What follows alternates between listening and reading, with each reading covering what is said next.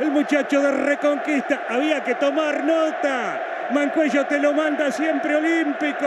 Mancuello, olímpico. Mancuello dice, Independiente le gana Tigre 3 a 1. Hola, hola und herzlich willkommen zu Gol Olympico, dem Podcast über Fußball in Südamerika. Mein Name ist wie immer Johannes Gieber. Ich freue mich, dass ihr am Start seid, dass ihr hier mal wieder reinhört. Folge 51 und wir sind schon fast am Jahresende und das ist natürlich dann in Südamerika in den Ligen so, dass das Jahresende bedeutet, dass wir auch auf Saisonende zugehen, beziehungsweise sind tatsächlich fast alle Ligen jetzt in den letzten Zügen. Ein, zwei Ligen spielen sogar bis Mitte Dezember und ein, zwei Ligen sind sogar schon vorbei. Und vor allem die nächste Woche die hat es richtig, richtig in sich. Und deswegen auch hier diese Folge als kleinen Überblick, was ihr jetzt, ähm, ja, was noch für Entscheidungen in den Ligen in Südamerika jetzt anstehen. Und für euch auch die Möglichkeit, weil es ja echt ähm, nicht ganz so einfach ist, die Spiele zu verfolgen vor allem wegen der Uhrzeit immer. Ähm, jetzt mal in dieser Woche äh, beziehungsweise bis nächste Woche sozusagen sich ein paar Perlen rauszupicken und dann doch vielleicht mal länger wach zu bleiben oder sich den Wecker in der Nacht zu stellen und dann ein paar Spiele zu gucken, denn das lohnt sich. Es ist übertrieben spannend. Das werden wir hier heute sehen. Das werden wir alles besprechen, wo es am spannendsten ist, wo die Entscheidungen auch schon gefallen sind. Ähm, und ja, dann könnt ihr da vielleicht auch mal rein schauen ähm, bei den verschiedenen Anbietern. Jawohl. Und ich würde sagen, wir fangen mal an mit dem vielleicht beliebtesten Fußballland in Südamerika mit einem Blick auf Argentinien. Da wird ja gerade die Copa de la Liga Profesional zu Ende gespielt für alle die dieses System immer noch nicht durchblickt haben. Also nochmal kurz die Zusammenfassung. Die Meisterschaft endete ja, ich glaube, Ende Juli. Und jetzt in diesem 28 äh, Mannschaft bestehenden Ligensystem hat sich für den zweiten Wettbewerb des Jahres, für die Copa de la Liga, die Liga geteilt in zwei Gruppen A14 Mannschaften. Da haben alle Teams einmal gegeneinander gespielt, plus den Classico-Spieltag. Und jetzt ähm, sind diese regulären Spieltage quasi vorbei und die ersten vier jeder Gruppe, die sind jetzt quasi ins Viertelfinale eingezogen. Und da haben wir in äh, Gruppe 1, wenn man so will, einen tatsächlich sehr überraschenden äh, Tabellenführer, der diese Gruppe eben auf Rang 1 beendet hat, nämlich Huracan, bei denen quasi in der ersten Jahreshälfte überhaupt nichts zusammenging. Aber dann haben sie sich eben äh, tatsächlich sehr bemerkenswert doch am Ende äh, verstärkt, unter anderem mit äh, Nacho Puseto, der äh, kam vom FC Watford, der auch bei Udinese äh, mal war. Der kam also ähm, zu Huracan. Dazu hat Diego Martinez das Traineramt übernommen und ähm, genau, also hat sich da auf verschiedenen Positionen eben sehr interessant verstärkt und dieser Plan ist tatsächlich auch aufgegangen. Also Huracan wird nicht absteigen, hat die Liga als, erste beende, als erster beendet und steht also auch im Viertelfinale und trifft dann dort auf äh, Platense. Auch eine absolute Überraschungsmannschaft, dass sie es da tatsächlich jetzt ins Viertelfinale geschafft haben. Sie sind in Gruppe 2 äh, Vierter geworden mit, der, äh, Fantast mit dem fantastischen Torverhältnis nach 14 Spielen von 13 zu 16. Also wer ähm, da sich für ein Viertelfinale entscheiden, entscheidet und dann eher viele Tore sehen will, dem ist vielleicht ein Spiel von Platense nicht ganz unbedingt äh, zu empfehlen. Nichtsdestotrotz hat äh, Martin Palermo, der Trainer von Platense, da natürlich aus den doch relativ vergleichsweise bescheidenen äh, Verhältnissen und dem mittelmäßigen Kader doch ganz, ganz viel ähm, herausgeholt. Gilt nicht umsonst als möglicher neuer Trainer der Boca Juniors. Dann ähm, das zweite Finale bestreiten Godoy Cruz aus Mendoza und Banfield aus Buenos Aires. Äh, Godoy Cruz wurde Zweiter, in Gruppe 2 allerdings, jetzt springe ich ein bisschen hin und her, und Banfield in Huracans Gruppe also auf Rang 3. Und ähm, tatsächlich hat Banfield, wenn ich es eben schon mal bei Platense angesprochen habe, ein noch interessanteres Torverhältnis. Elf Tore haben sie nur geschossen und damit sechs Spiele gewonnen, dafür aber eben auch nur sechs Gegentore kassiert. Also das ist so dieser Trend der letzten Jahre in Argentinien, dass gerade nicht so viele Tore fallen und äh, doch bei den meisten Teams eher konservativ gespielt wird, kompakt stehen und dann äh, mal gucken, was so vorne geht. Und ähm, ja, also Banfield gegen Rodoy Cruz, die Rodoy Cruz auch ein, ein kleiner Club vergleichsweise, ähm, der aber so, so viele interessante ähm, Spieler auch schon vorgebracht hat. Ezequiel Bouchaude, der ja zu Feyenoord ging und jetzt bei Boca spielt, ist da sicherlich äh, zu nennen als einer der Spieler, der sich in den letzten Jahren da sehr gut äh, entwickelt hat, aber natürlich auch ähm, Tadeo Ascende, der Rechtsaußen oder äh, Thomas Konechny, der 25-jährige Stürmer, das sind natürlich ganz interessante ähm, Kicker. Und dann natürlich auch der Neffe von Diego Maradona, nämlich Hernan López Munoz. Der hat zweimal getroffen und zwei Vorlagen gegeben in der Copa de la Liga. Saison ist von Riva ausgeliehen. Und ähm, ist tatsächlich so, habe ich zumindest auf Twitter gelesen, hat das ein, ein Radiosender, glaube ich, ähm, hat das äh, gepostet dass Neapel tatsächlich an Hernan López Munoz, also dem Neffen von Diego Maradona, da interessiert ist. Und ich muss mich korrigieren, also ähm, er ist quasi ausgeliehen von Riva an Jode Cruz, aber man hat schon eine Kaufoption von umgerechnet 900.000 Euro für ihn gezogen. Also er bleibt erstmal in Mendoza oder vielleicht dann sogar nach Neapel. Das wäre natürlich eine absolut fantastische Geschichte, wenn der Neffe von Maradona dann in Neapel aufschlägt. Soweit das äh, zweite Halbfinale. Das dritte Halbfinale bestreiten dann ähm, Rosario Central und Racing. Racing wurde erster in der zweiten Gruppe. Also Huracan und Racing haben die ähm, die jeweiligen Gruppen also gewonnen und äh, natürlich auch bei Racing ähm, in dem Sinne interessant, weil Fernando Gago ja nicht mehr Trainer ist, nachdem er da doch was sehr Schönes aufgebaut hat in den letzten Jahren, aber hat dann nicht mehr ganz so funktioniert. Und jetzt also Sebastian Grazzini der Racing wieder in die Erfolgsspur äh, geführt hat, dass Racing eben auch äh, Spiele wieder gewinnt und auch ein absoluter Shootingstar in den ähm, Reihen von Racing, nämlich Baltasar Rodriguez. Der hat jetzt äh, nur in dieser Copa de la Liga-Saison fünfmal getroffen.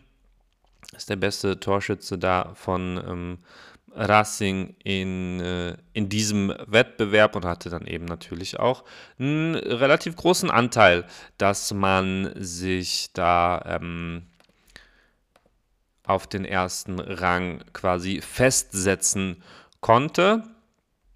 Und so geht es also jetzt wiederum gegen ähm, Rosario Central, die in der zweiten Gruppe eben Vierter wurden. Und da überstrahlt äh, für mich zumindest alles so ein bisschen äh, Hamilton Campas, der Kolumbianer, der von äh, Gremio ausgeliehen wurde. Da von den Brasilianern, wo er sich eben nicht ähm, durchsetzen konnte. Die Leihe endet Ende des Jahres und es wird überlegt natürlich, ob man ihn dann irgendwie kaufen kann, dass er dann in Rosario bleibt, hat in dieser Copa de la Liga fünf Vorlagen und drei, äh, fünf Tore und drei Vorlagen gegeben, einer der torgefährlichsten Spieler und natürlich mit all seiner Kreativität und äh, technischen Klasse der wichtigste Spieler von Rosario. Bin mal gespannt, ob man ihn halten kann. Dazu gibt es Gerüchte, dass äh, Angel Di Maria zu seinem Jugendverein eben Rosario Central zurückkehrt. Rosario ja auch mit der Qualifikation für die Copa, äh, Copa Libertadores. Das ist ähm, für mich zumindest eine Riesenüberraschung gewesen. Habe sie ja vor der Saison, falls ihr euch erinnert, an die, ähm, die Preview-Show mit Jascha und Daniel haben wir die aufgenommen vor, ja, nicht einem Jahr, aber im Januar oder Februar. Und ähm, da habe ich Rosario ganz schwach eingeschätzt, eigentlich mit einem verschlechterten Kader und einem äh, Trainer in Russo, dem ich nicht mehr vertraut habe, aber da wurde ich eines Besseren belehrt. Rosario mit einer, insgesamt mit einem fantastischen Jahr der Qualifikation für die Libertadores und eben auch jetzt dem Viertelfinaleinzug gegen Racing. Das wird eine sehr, sehr enge und ähm, spannende Partie. Und dann zu guter Letzt haben wir noch das letzte Viertelfinale zwischen Martin de Michelis Riva Plate und Belgrano aus Cordoba. Also das ist eigentlich vom, äh, von den acht Mannschaften sind da mal mindestens ja, vielleicht sechs Stück, die man eigentlich äh, zumindest vor ein paar Monaten auch äh, noch nicht so da erwarten ähm, konnte. Also Huracan als eigentlich Abstiegskandidat. Ähm, Rosario konnte man schon eher da erwarten, ähm, am Anfang der Saison vielleicht nicht, aber das ist vielleicht nicht die Riesenüberraschung, äh, aber dass auch Racing sich gefangen hat.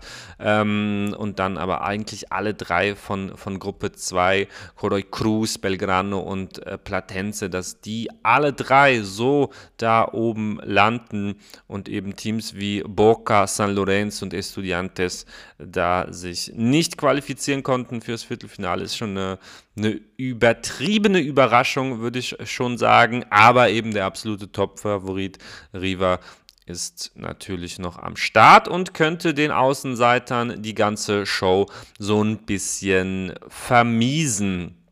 Dazu ist es dann so, dass der Gewinner von Racing und Rosario auf den Gewinner von Riva und Belgrano trifft und der Gewinner von Huracan Platense trifft auf den Gewinner zwischen Godoy Cruz und Banfield.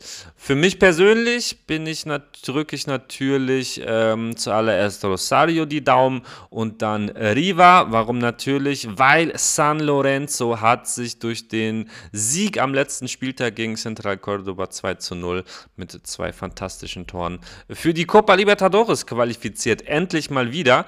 Und sollte eben Riva oder Rosario, die eben beide auch schon für die Libertadores qualifiziert sind, ähm, die Copa de la Liga gewinnen, dann rutscht sozusagen San Lorenzo einen Platz hoch und ist direkt für die Gruppenphase der Libertadores qualifiziert. Ansonsten muss man eben noch durch zwei Qualifikationsphasen, was dem Team von Ruben Insua natürlich trotzdem auch zuzutrauen ist und zu wünschen. Also das sind die offensichtlichen spannenden Entscheidungen. Die Viertelfinalspiele finden jetzt eben am Wochenende statt. Die Terminierungen für die Halbfinals sind laut meinen Informationen einfach noch nicht draußen. Es gibt noch keine Termine für das Halbfinale. Die werden dann ähm, nächstes Wochenende quasi ausgespielt. Also jetzt am Wochenende, 1., 2., 3. die Viertelfinalspiele, dann 8., 9., 10. die Halbfinalspiele und dann eben am 16. Dezember. Also da geht es auf jeden Fall äh, noch ein bisschen rund in Argentinien. Da soll das Finale ausgetragen werden. Natürlich an einem neutralem Ort, genau wie die Halbfinale-Spiele, die werden in Salta und in Cordoba im Mario Kempes ähm, ausgetragen, die Halbfinalspiele. Also da äh, könnt ihr auf jeden Fall euch noch auf zumindest drei Wochenenden argentinischen Fußball freuen. Und ich würde mal vermuten, dass auch so das Finale ähm, jetzt nicht zu so einer Uhrzeit stattfindet, dass man das gar nicht angucken kann. Also bleibt da auf dem Laufenden und dann äh, könnt ihr noch ein bisschen argentinischen Fußball genießen. Dann äh, ist am Freitag, äh, quasi am 1. Dezember, schon das große Abstiegsduell Colón aus Santa Fe und Gimnasia aus de la Plata, äh, aus La Plata, die ähm, sind quasi punktgleich auf dem vorletzten Abstiegsrang in der Jahreswertung gewesen und deswegen kommt es dann zum direkten Duell. Morgen um 21 Uhr im, wird es im äh, Marcelo Bielsa in Rosario ausgetragen. Colon gegen Gimnasia und der Gewinner darf eben in der Liga bleiben und der Verlierer muss leider den Gang in die zweite Liga antreten. Sehr schade. Beide Vereine doch auf ihre Weise sehr, sehr sympathisch. Dann, ähm, genau, gibt es aber noch eine weitere Entscheidung und zwar am 6. Dezember, da findet dann wiederum das Finale der Copa Argentina statt. Und zwar äh, tragen das aus Defensa y Justicia und Estudiantes aus La Plata. Die duellieren sich also auch um den argentinischen Pokal. Ja, ich glaube, das waren alle wichtigen Facts sozusagen aus Argentinien, also noch ein paar sehr, sehr spannende Spiele. Zieht euch das auf jeden Fall rein. Dann, ähm, also da ist auf jeden Fall noch viel Spannung geboten, aber es gibt auch ein paar Ligen, wo schon alle Entscheidungen quasi getroffen sind. So ist das zum Beispiel in Paraguay. Da hat Libertad nach der Apertura nun auch die Clausura gewonnen. Also beide Wettbewerbe ging da an äh, das Team von Roque Santa Cruz, der jetzt auch, ich glaube, dreimal sogar insgesamt noch getroffen hat in der Klausura. Oscar Cardoso, der früher bei Benfica war, mit elf Toren sogar Torschützenkönig. Zumindest kurz vor Schluss, also vier Spiele werden noch ausgetragen am 1.12. Und ja, insgesamt verdient Libertad, also mit elf Punkten, aber auch einem Spiel mehr vor Cerro Porteño und Olimpia nur auf Rang 6. Also die großen, großen Vereine des Landes haben da definitiv das Nachsehen gehabt. Olympia hat sich sogar nicht für die Libertadores qualifiziert, spielt nur in der Sudamericana nächstes Jahr. Dann äh, gab es auch ein paar, ja, ähm, Überraschungen in dieser Saison. Einmal Gustavo Aguilar von Nacional, der neunmal getroffen hat, der 23-jährige Stürmer. Ganz interessanter Mann. Und dann noch von einem wesentlich kleineren Club, nämlich Sportivo Ameliano. Da hat Elvio Vera, der spielt in der Regel rechts außen, 22 Jahre jung. Auch so ein kleiner, flinker Dribbler der hat siebenmal getroffen in der Klausura. Auch in der Apertura hat er schon fünfmal getroffen. Also zwölf Tore für ihn in dieser Saison. Ist auch erst 22 Jahre jung und wird dann mit großer Wahrscheinlichkeit im Januar den Verein auch ähm, ja, wechseln sozusagen, beziehungsweise wird er äh, zurückkehren zu Libertad, weil er ist nur ausgeliehen von Libertad ähm, und wird dann eben dort weiter Fußball spielen oder sogar schon den nächsten Schritt gehen. Allerdings, ähm, ja, ist das doch eigentlich der, der logische nächste Schritt, dann in einer sehr guten Entwicklungsphase dann zum Meister des Landes zu gehen für eine Saison zumindest. Und dann schauen wir mal, wo der Weg für Elvio Vera hingeht. Soweit also alles Wissenswerte aus Paraguay.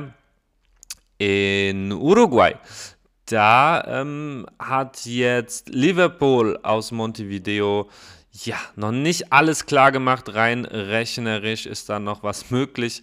Zwei Spieltage vor dem Ende stehen sie sechs Punkte vor Peñarol und fünf Punkte vor Racing, dem Aufsteiger. Also hier auch eine Riesenüberraschung. Racing, der Club, an dem angeblich der FC Bayern interessiert ist bezüglich einer äh, Kooper Kooperation Muss man mal schauen, wie sich das so entwickelt. Bei Racing Octavio Rivero, der ähm, Stürmer da, der ähm, schon in verschiedenen Ländern in Chile und Mexiko gespielt hat, auch mal in Vancouver, ähm, ist da sozusagen der Mann ganz vorne mit sechs Toren, der Racing da nach oben geballert hat. Matthias Areso gewohnt mit sieben Toren für Peñarol. Das ist natürlich auch eine gute Quote, die er da hat insgesamt wettbewerbsübergreifend in 36 Partien 21 Mal getroffen. Ähm, ja, ist dann die Frage, wie es für ihn weitergeht, ob er es nochmal in Europa probiert bei Granada, wo er ja nur ausgeliehen ist, äh, oder eben, wenn Peñarol die Kaufoption zieht, hat sich das dann auch erstmal zumindest für ein oder zwei Jahre doch, denke ich, erledigt. Dann wird er weiter in Uruguay die Tore schießen, ist da aber eben auch äh, nah unter den Augen sozusagen von Nationaltrainer Marcelo Bielsa, der ja tatsächlich ähm, ganz viel in der ähm, heimischen Liga unterwegs ist und sich da in diesen teilweise echt mini, wunderschönen Mini-Stadien die Spieler ansieht und ähm, ja, eben auch äh, Spieler aus der heimischen Liga da beobachten will, sich natürlich Zeit für Fotos und so weiter nimmt. Das ist, äh, scheint sehr, sehr gut zu passen zwischen Nationaltrainer Marcelo Bielsa und Uruguay.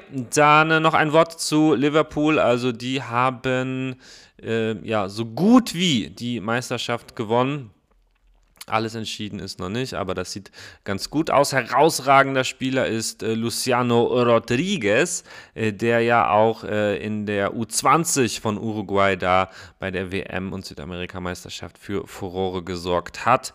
Auch er jetzt in der Klausura mit fünf Treffern hat alle Spiele gemacht, die meisten äh, auch über 90 Minuten, alle von Beginn an und nur ein paar Mal wurde er dann ausgewechselt und das ist eins der größten Talente der Liga, Luciano Rodriguez. Genau, also da ist in Uruguay, zumindest in der Klausura, jetzt ähm, die Entscheidung so gut wie getroffen. Also Liverpool spielt noch in Maldonado ähm, und zu Hause gegen Riva, während Racing, also die noch Liverpool überholen können. Die spielen dann wiederum äh, bei Peñarol. Da kann es dann auch sein, dass die sich gegenseitig die Punkte wegnehmen und dann ist es auch unerheblich, wie Liverpool die letzten zwei Spiele bestreitet. Ganz kurz der Blick nach Bolivien, also auch eine Liga, die ich jetzt nicht unbedingt ähm, verfolge. Die hatten ja auch so einen Wettmanipulationsskandal mit Schiedsrichtern und Pipapo. Äh, hab das nicht alles ganz genau äh, verfolgt, aber die Liga hat auf jeden Fall zwischendurch pausiert. Jetzt ist man sieben Spieltage vor dem Ende, also da sind noch einige Punkte zu vergeben. Bin mal gespannt, wie das dann eigentlich so mit dem Spielplan aussieht, wie man den dann noch so äh, ja, bis tief in den Dezember eigentlich ausrollen muss. The Strongest führt mit vier Punkten vor Always Ready und Bolivar, also insgesamt sehr gewohntes Bild und vor allem die Top-Torjäger der Liga, die sind sehr, sehr interessant, ähm, weil es alles so ja, ältere Stürmer sind, die ähm, noch so diesen klassischen Mittelstürmer äh, verkörpern, denen es ja immer weniger gibt, beziehungsweise jetzt auch immer wieder mehr, weil man merkt, ja, ist doch gar nicht so verkehrt, äh, so einen äh, starken Strafraumabschlussstürmer zu haben. Ronny Fernandez, 32 von Bolivar, hat 18 Mal getroffen. Jair Reynoso, 38 Jahre, ja auch lange bei The Strongest unter Vertrag, hat für Club Aurora 20 Tore geschossen. Martin Prust, auch bei The Strongest lange gewesen, 35, hat 21 Tore geschossen. Und dann äh, Donny Romero aus der Dominikanischen Republik, auch Nationalspieler dort natürlich.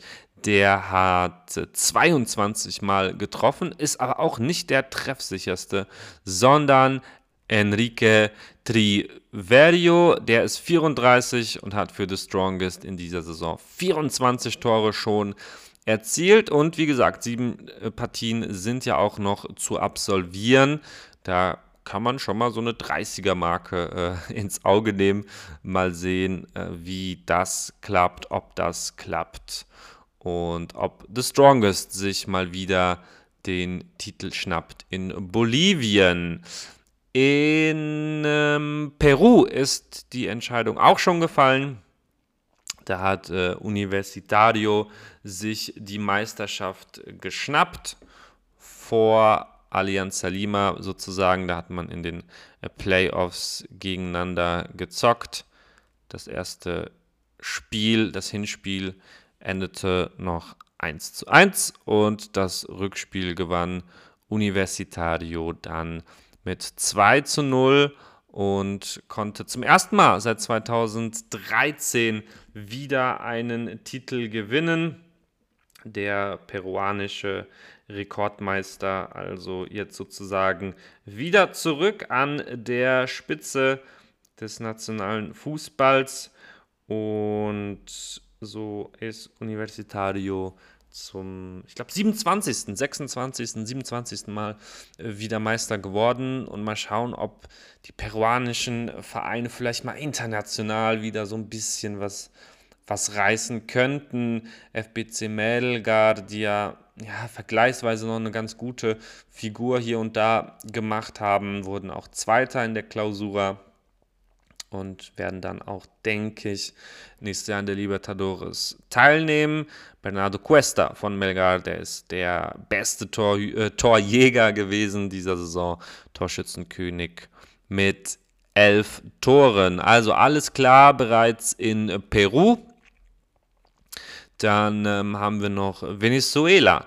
Da ist äh, Deportivo Táchira Meister geworden, hat die Liga gewonnen und auch die Playoff-Phase, also hier auch im Prinzip keine großen Überraschungen. Torschützenkönig wurde Luis Hernández von Academia Puerto Cabello. Der 22-Jährige hat 17 Tore geschossen hat auch schon in der ähm, Nationalmannschaft debütiert in diesem Jahr im Juni und ist da sicherlich einer der interessantesten Spieler der Liga, eben weil er halt ähm, noch jung ist mit 22 Jahren und äh, sehr, sehr treffsicher ist. Cabello wurde dann in der Liga Puerto Cabello mit äh, den Toren von Luifar Hernandez auch äh, Zweiter, hat dann auch in den Playoffs gespielt. Aber für die Meisterschaft hat, hat es, wieder, wie gesagt, nicht gereicht. Deportivo Táchira hat da gewonnen. Ähm, in den Playoffs tatsächlich Puerto Cabello sogar letzter, haben nur eins äh, der, ähm, nee, Quatsch, haben nur dreimal unentschieden gespielt in sechs Spielen und die anderen drei haben sie alle verloren. So, wie viele Ligen haben wir noch? Zwei, drei Stück haben wir noch. Ähm, erstmal Ecuador, wo auch noch die ähm, ganz, ganz wichtige Entscheidung ähm, fallen wird. Da hat äh, Elio Quito nach dem Sieg in der Copa Sudamericana jetzt auch die Clausura oder Segunda Etapa, wie sie genannt wird, die zweite Jahreshälfte eben gewonnen. Ein Spieltag vor Ende ist man vier Punkte vor Barcelona und ja, konnte da eben sich durchsetzen und trifft dann eben in zwei Finalspielen in Hin- und Rückspiel gegen den Gewinner der äh, Primera Etapa gegen Independiente del Valle und das ist sozusagen auch das Duell äh, der letzten beiden Gewinner der Copa Sudamericana. Also da ist auf jeden Fall ähm, was drin in dem Match, was uns alle interessieren könnte und begeistern könnte. Ähm, und die Finalspiele finden das Hinspiel am 10.12. und das Rückspiel eine Woche später am 17.12. Beide am Sonntag statt. Anstoß ist, wenn das hier bei transfermarkt.de stimmt, 22.30 Uhr. Also kann mir auch gut vorstellen, dass das stimmt. Eine Uhrzeit, wo wir alle eigentlich noch wach sind und da vielleicht mal reinschauen könnten. Ecuadorianische Serie A wirklich eine äh, sehr, sehr interessante Liga, eben dadurch, dass der Fußball so eine tolle Entwicklung da genommen hat in den letzten Jahren und die Nationalmannschaft auch so stark ist. Und da sind wirklich eine Reihe von sehr, sehr sehenswerten Mannschaften und Spielern am Start. Also das Finale Quito LDU Quito gegen Independiente del Valle. So, und dann habe ich noch zwei extrem spannende Ligen für euch am Start. Einmal ist das nämlich die Primera Division in Chile. Da ähm, ist es so, dass man quasi noch zwei Spieltage vor der Brust hat und ganz vorne auf Platz 1 liegt, und das ist auch äh, schon eine Überraschung, dass das Team das eben so lange durchhalten konnte, liegt Cobresal mit 53 Punkten. Direkt dahinter Colo Colo mit 51 Punkten und dann auch noch Huachipato, ebenfalls mit 51 Punkten. Und ähm, ja, eben zwei Spiele vor Saisonende ist das natürlich übertrieben knapp, dass man ähm, da jetzt noch drei Meister eben haben könnte. Die Partien letzten beiden äh, Partien finden dann quasi von den Meisterschaftsanwärtern äh, parallel statt. Am Sonntag 3.12. um 22 Uhr spielt Colo Colo gegen Unión Española. Die sind 12. kurz vor der Abstiegszone. Und Cobresal spielt gegen Universidad de Chile, also den großen Konkurrenten von Colo Colo. Und die scherzen jetzt natürlich so ein bisschen rum und wollen ihren großen, großen Konkurrenten dazu bringen, dass sie eben äh, Colo Colo selbst zum Meister machen, wenn sie eben gegen Cobresal gewinnen und Colo Colo dadurch an Cobresal vorbeiziehen kann. Huachipato spielt noch gegen Nublense. Die sind auch äh, eher in der unteren Tabellenregion oder im Mittelfeld auf Rang 11. Ähm, auf jeden Fall auch noch eine machbare Aufgabe. Also das ist jetzt der Spieltag des kommenden Wochenendes am 3.12. und dann der letzte Spieltag. Sollte da keine Entscheidung vorher gefallen sein, dann ist es am Freitag, den 8.12. um 22 Uhr soweit. Da wird dann letztendlich die Meisterschaft spätestens entschieden. Cobresal spielt dann bei Union Española. Äh, Colo Colo spielt bei Corico Unido. Die sind Tabellenletzter und bereits abgestiegen. Kann ich euch gleich auch noch kurz was zu erzählen. Und Huachipato spielt gegen Audax Italiano. Also im Prinzip kann es passieren, dass alle drei Mannschaften beide Partien hm, gewinnen. Wenn das wirklich so ist, dann wird Cobresal also Meister sein. Das wäre wirklich eine, eine Riesenüberraschung. Die sind äh, überhaupt in ihrer Geschichte erst ein einziges Mal Meister geworden und zwar in der Saison 2014, 2015 und ähm, haben auch den, vielleicht den herausragenden Spieler der Saison in ihren Reihen, nämlich Gaston Lescano, der ist 37, der Kapitän der Mannschaft, lange für Universitat Católica ähm, da am Start, beziehungsweise also die letzten zwei Jahre und da auch Meister geworden in äh, Chile mit dem Club. Und jetzt führt er eben anscheinend Cobresal zum Titel, hat zehn Tore geschossen und äh, fünf Vorlagen dazu gegeben, der Topscorer des Teams. Also checkt das auch auf jeden Fall, die Primera in Chile. Das hat schon wirklich, wirklich in sich. Genau, ich wollte noch eine Geschichte erzählen äh, zum äh, quasi Spieltag vom letzten Wochenende. Da haben nämlich äh, Union Magallanes, die, hat, die sind Vorletzter und haben bei Corico Unido gespielt. Und äh, vor der Partie war es so Corico Unido mit 23 Punkten. Nee, Quatsch.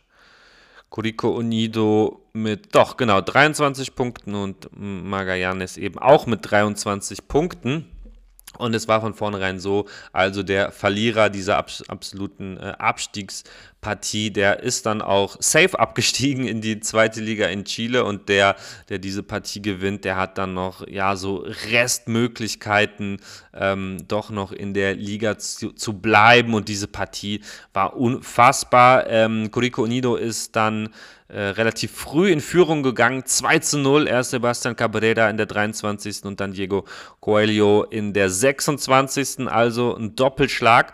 Und dann hat dreimal Joaquin Larivey, der Argentinier, zugeschlagen. 31., 37. und 47. Hat also äh, Magallanes wieder in, in Führung sogar gebracht, das Spiel gedreht. Dann 68. Minute, Elfmeter für Corico Unido und Federico Castro hat da äh, verwandelt, 3 zu 3 und dann ist es so, wie der Fußball eben diese Geschichten schreibt. Äh, Cristobal Jorquera, der hat in der Nachspielzeit ähm, den entscheidenden Treffer geschossen für Trommelwirbel, Magallanes. Die haben dann tatsächlich doch noch gewonnen, also 2 zu 0 Rückstand, dann die Partie gedreht, 3 zu 2, dann 3 zu 3 und in der letzten Minute schießt Magallanes Corico Unido dann tatsächlich in die zweite Liga. Es gibt auch eine schöne längere Zusammenfassung des Spiels auf YouTube und wenn man das Spiel sich so anschaut, dann, dann kann man sich, ist es irgendwie ein bisschen schade, dass äh, überhaupt eine der beiden Mannschaften, vielleicht sogar beide Mannschaften äh, absteigen müssen. Die spielen eigentlich einen ganz feinen Fußball. Äh, Magallanes ja, ja sowieso, mit denen habe ich mich ein bisschen auseinandergesetzt am Anfang der Saison, weil sie eben auch ähm, durch den Sieg in der, ähm, in der Copa, also in der, in der im chilenischen Pokal, ja auch fast in der Libertadores gespielt haben, beziehungsweise da in der Qualifikation Anfang des Jahres am Start Start waren, haben mit äh, ganz interessante äh, Spieler, vor allem Außenstürmer, äh, Jorman Zapata, der ist Kolumbianer, 23 und äh, Julian Alfaro, 22. Das sind äh, junge, ähm, ähm, pfeilschnelle, sehr, sehr dribbelstarke ähm, Spieler, auch mit viel Selbstvertrauen eigentlich ausgestattet, wenn man die so kicken sieht. Und die sind auf jeden Fall viel zu viel zu gut für die chilenische zweite Liga. Deswegen äh, ja, bin ich mal gespannt, ob die da äh, bei Magallanes eben bleiben oder doch noch äh, von einem Verein ähm, weggekauft werden, wenn Magallanes eben auch absteigt. Die haben nämlich zwei Spieltage vor Ende äh, vier Punkte Abstand auf das rettende Ufer auf äh, Copiapo. Die sind eben zusammen mit Magallanes aufgestiegen. Und ähm, genau, also Magallanes müsste auf jeden Fall beide Partien gewinnen, dass man da ganz sicher die Klasse hält. Ist aber natürlich nicht ausgeschlossen. Magallanes spielt bei Audax Italiano, parallel spielt Copiapo gegen Universitat Católica am vorletzten Spieltag und dann auch am 30. Spieltag, am letzten Spieltag, ist dann Magallanes zu Hause gegen Coquimbo Unido ähm, gefordert. Und Copiapó spielt gegen Everton. Everton auf Rang 4, Coquimbo Unido auf Rang 5. Also das sind dann schon eher ja, Vereine aus dem oberen Regal der Liga auf jeden Fall. Das wird für beide Teams schwer. Aber es ist auf jeden Fall nicht auszuschließen, dass äh, Copiapó da beide Spiele verliert wenn Magallanes ähm, die Partie gegen Audax Italiano gewinnt und dann unentschieden spielt, dann wären sie sogar punktgleich. Dann hätten beide Teams 30 Punkte. Ich habe aber ehrlich gesagt keine Ahnung, wie es sich dann verhält, ob es dann ein Entscheidungsspiel gibt, ob das direkte äh, Torverhältnis, das, der, der direkte Vergleich entscheidet oder eben das Torverhältnis. Das weiß ich nicht. Aber ähm, trotzdem einfach eine mega, mega spannende Angelegenheit insgesamt da in Chile. So, und das waren jetzt neun wunder, wunderbare Ligen in Südamerika, wo wir noch ganz, ganz viel Spannung, ganz, ganz viele Entscheidungen haben. Aber die Liga, die in diesem Jahr, die fast in jedem Jahr äh, spannungsmäßig da alles toppt, Das ist die ähm, brasilianische Liga und während ich rede, habe ich gerade gemerkt, dass ich auch noch äh, Kolumbien vergessen habe. Damit können wir abschließen. Äh, die brasilianische Liga, also im ähm, Meisterschaftskampf und im Abstiegskampf, also da volle, volle Spannung. Wir können ja erstmal mit dem Abstiegskampf äh, beginnen. Also die letzten vier der Tabelle steigen ja ab. America, Curitiba und jetzt auch Goyas, die sind bereits abgestiegen. Das äh, steht schon fest. Nein, Quatsch. Goyas spielt ja heute noch gegen Gremio. Ja, stimmt. Also Goyas könnte heute dann absteigen, wenn sie eben äh, nicht gewinnen. Bahia ist ähm, auf Rang 17, der letzte Abstiegsplatz sozusagen mit 41. Dann erster Platz rettendes Ufer Vasco da Gama 42. Dann FC Santos 43. Dann Cruzeiro 44 und dann Fortaleza 45. Und dann ähm, kommen die Corinthians mit 47 aber die werden dann nichts mehr mit dem Abstieg äh, zu tun haben. Äh, jetzt die letzten Spiele sehen dann wie folgt aus. Äh, Cruzeiro ja auch noch unten dabei. Ich habe es eben gesagt, 14. mit 44 Punkten, also drei vor dem rettenden Ufer, aber eben auch noch eine Partie. Die spielen noch am Freitag gegen Atletico Paranaense, genauso wie Fortaleza. Die spielen bei Red Bull Bragantino. Also die können im Abstiegskampf da zumindest auf ein Spiel mehr als die Konkurrenz jetzt noch hoffen am Freitag.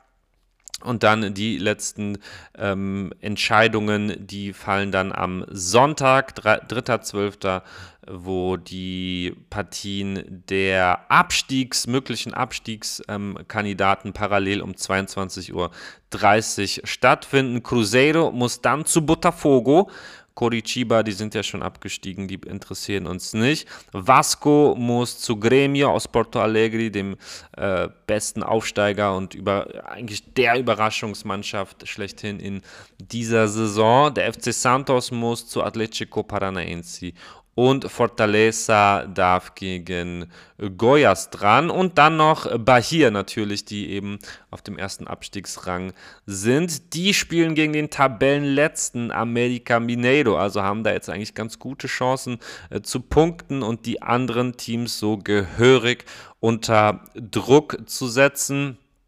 Und dann auch noch, gucken wir mal auf den letzten Spieltag. Vasco gegen Red Bull Bragantino, das wird schwer. Santos gegen Fortaleza, das wird eine ganz, ja, logischerweise am letzten Spieltag die entscheidende Partie überhaupt.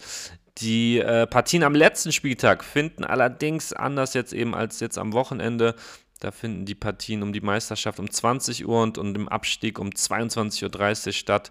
Das kann man sich auf jeden Fall geben. Der letzte Spieltag ist dann in der Nacht von Mittwoch auf Donnerstag um äh, 1.30 Uhr in der Früh am Donnerstag.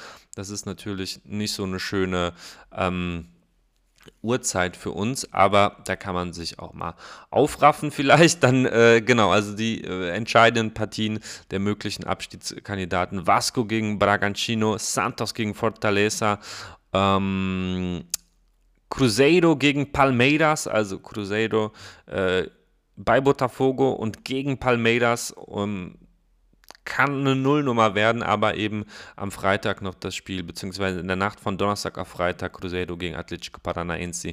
Da, äh, wenn da Cruzeiro nicht punktet, dann äh, kann es für die tatsächlich noch sehr, sehr eng werden. Bahia spielt dann am letzten Spieltag zu Hause gegen Atletico Mineiro, der vielleicht formstärksten äh, Truppe der Liga aktuell.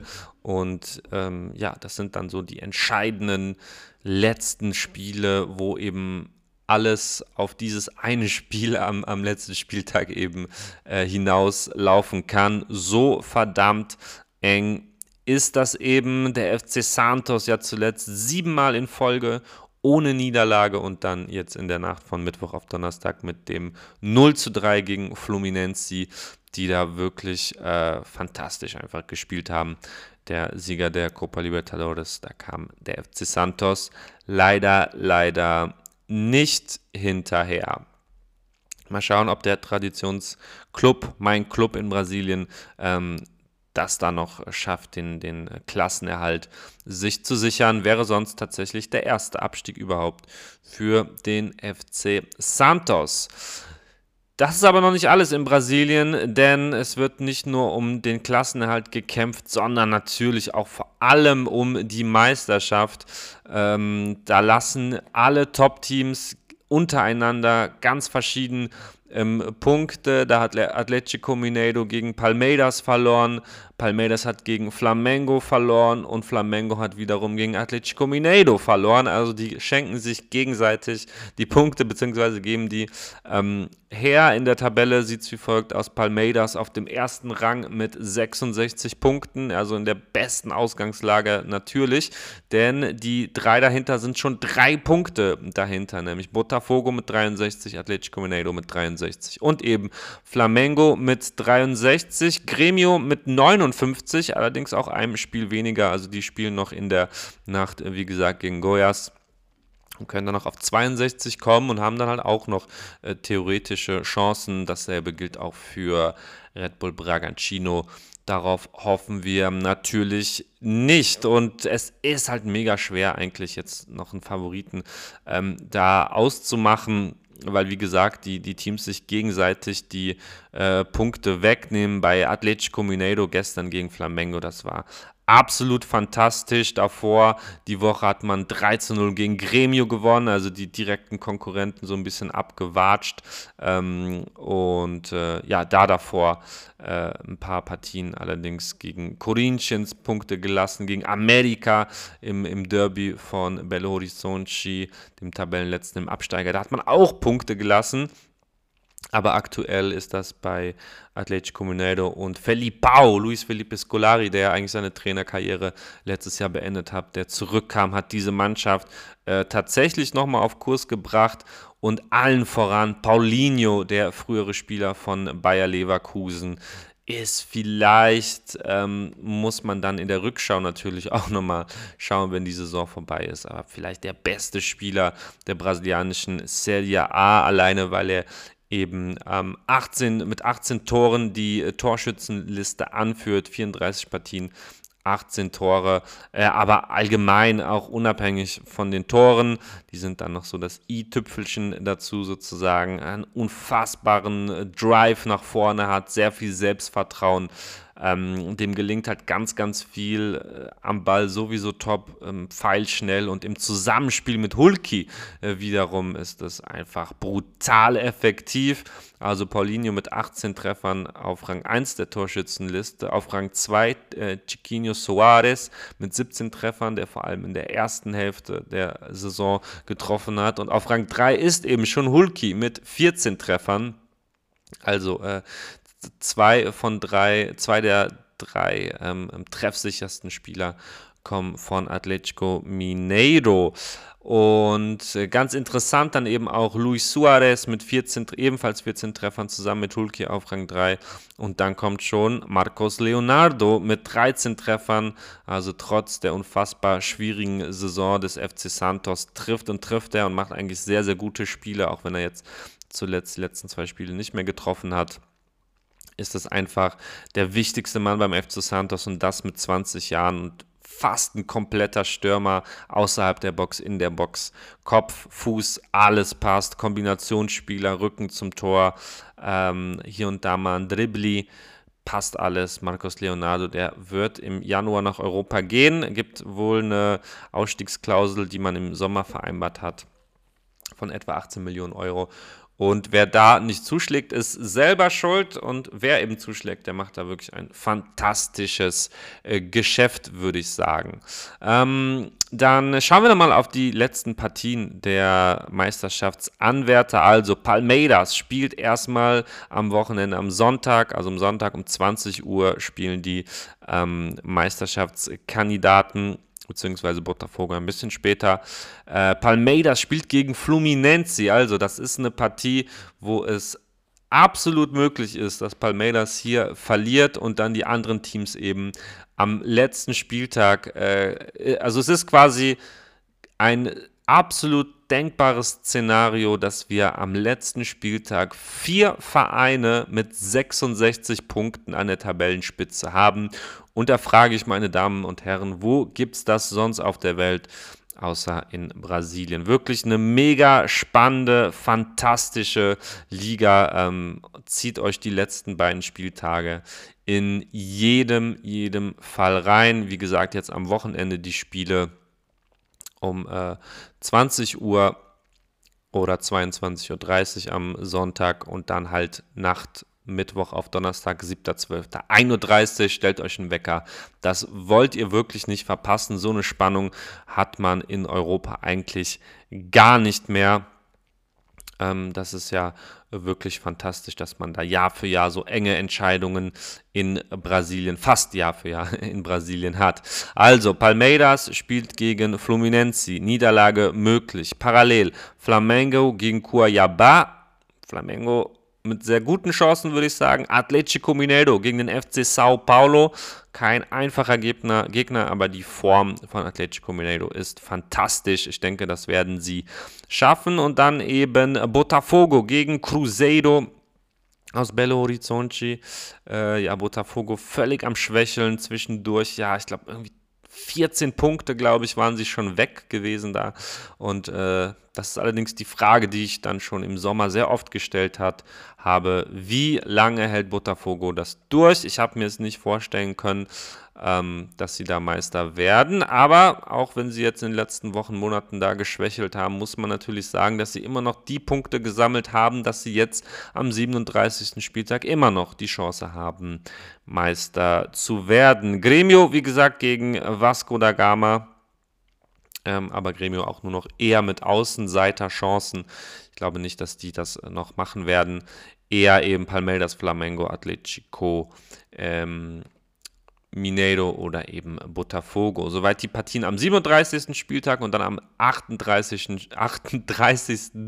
Ähm, Spieltag spielt dann Flamengo in Sao Paulo beim FC Sao Paulo. Palmeiras spielt bei Cruzeiro aus Belo Horizonte. Botafogo spielt bei Internacional aus Porto Alegre und Atletico Mineiro spielt gegen Bahia. Und wenn man so die Gegner so ein bisschen vergleicht, dann würde ich sagen, dass Atletico Mineiro quasi auch das einfachste äh, Restprogramm hat, wenn man ähm, so will. Auch Flamengo mit Cuiabá und FC Sao Paulo mit vollkommen machbaren Aufgaben. Da sind sechs Punkte drin. Palmeiras, wie gesagt, mit dem Spiel gegen Fluminense. Darf bezweifelt werden, ob sie das äh, gewinnen. Fluminense in toller Form da beim FC Santos in der Nacht ähm, mit ihrem tollen ähm, Dinizismo, den sie da zelebrieren.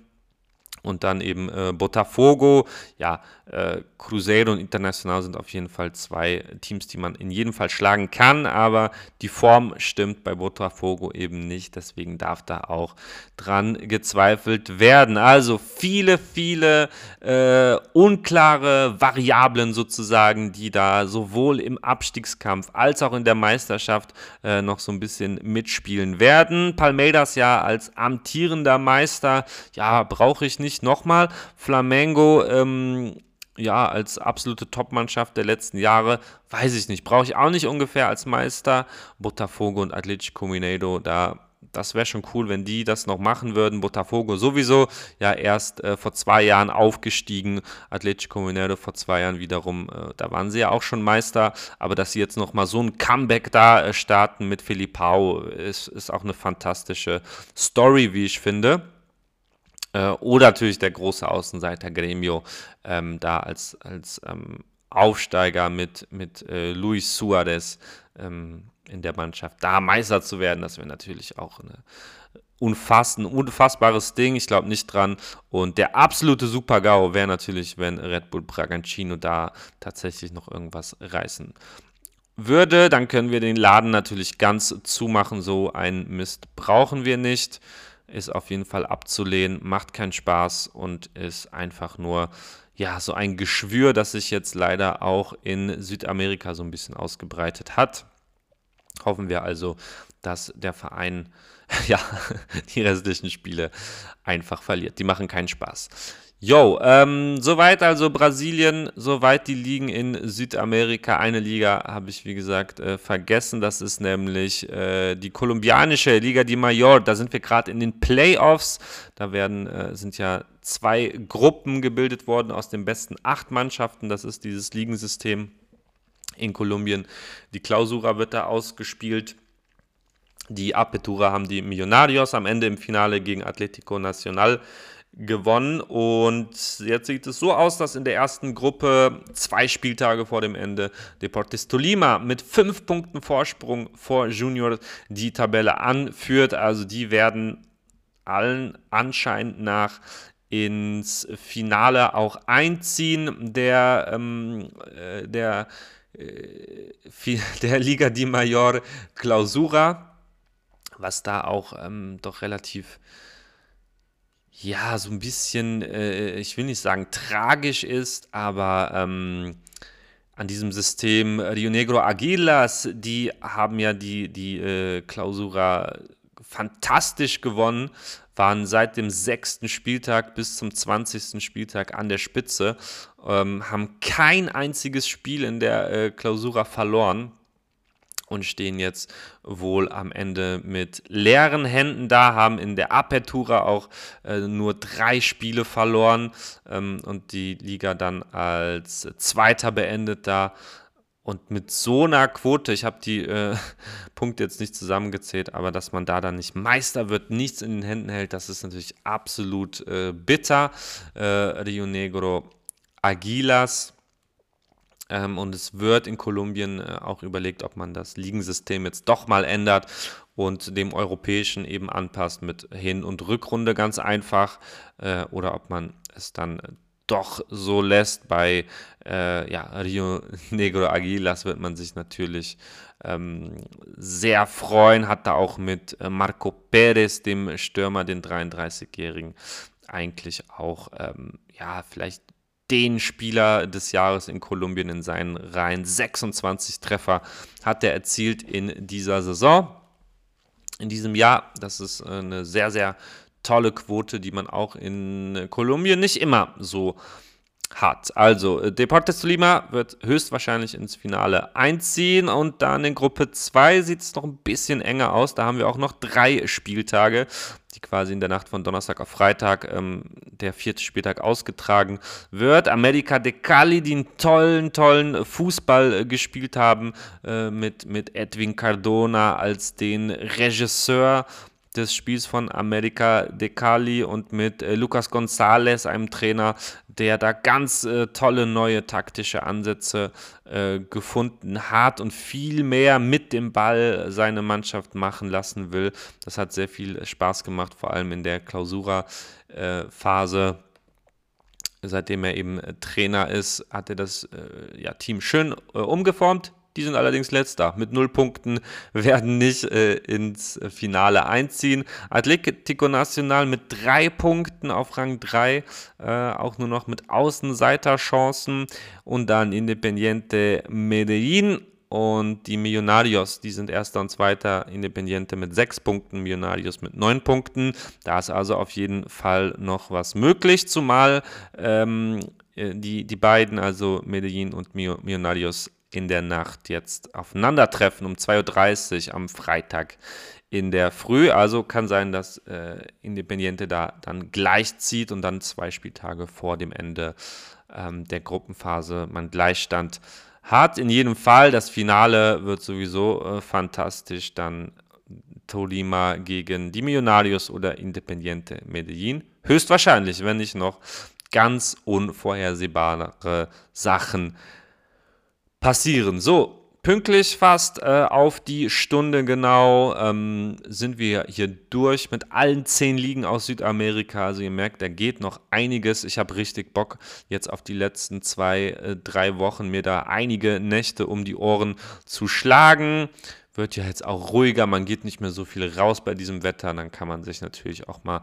gerne so eine Packung ähm, 2.30 Uhr Fußball geben. Warum nicht? Äh, ich bedanke mich fürs Zuhören hier bei Gol Olimpico Folge 51 äh, mittlerweile.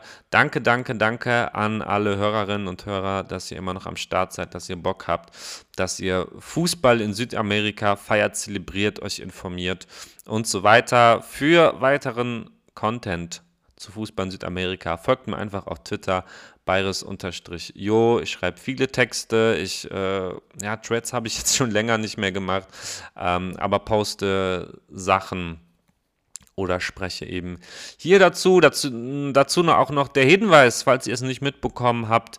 Äh, nach dem Finale der Copa Libertadores waren äh, Andreas Geipel und ich zu Gast im Rasenfunk und haben da äh, auf die Copa Libertadores Saison zurückgeblickt. Natürlich auch aufs Finale, auf John Kennedy vor allem, meinem Lieblingsspieler, den ihr, wenn ihr Gol Olimpico schon länger hört, schon lange, lange kennt. Und ja, umso schöner, dass genau er dann auch das Finale entschieden hat. Ähm, hat mich sehr gefreut. Über ihn durfte ich da auch sprechen. Checkt das auf jeden Fall aus, den Rasenfunk. Ähm, jawohl, dann äh, bedanke ich mich, wünsche euch noch eine schöne Zeit und ich will im Dezember auf jeden Fall auch noch eine Folge machen, wo wir so ein bisschen zurückblicken auf die Saison in Argentinien und äh, Brasilien, vielleicht auch Kolumbien. Schauen wir mal, ob das was wird. Ihr wisst, wie es ist. Zeitlich nicht immer ganz einfach. Aber ich gebe mein Bestes. Macht's gut, liebe Leute. Adios.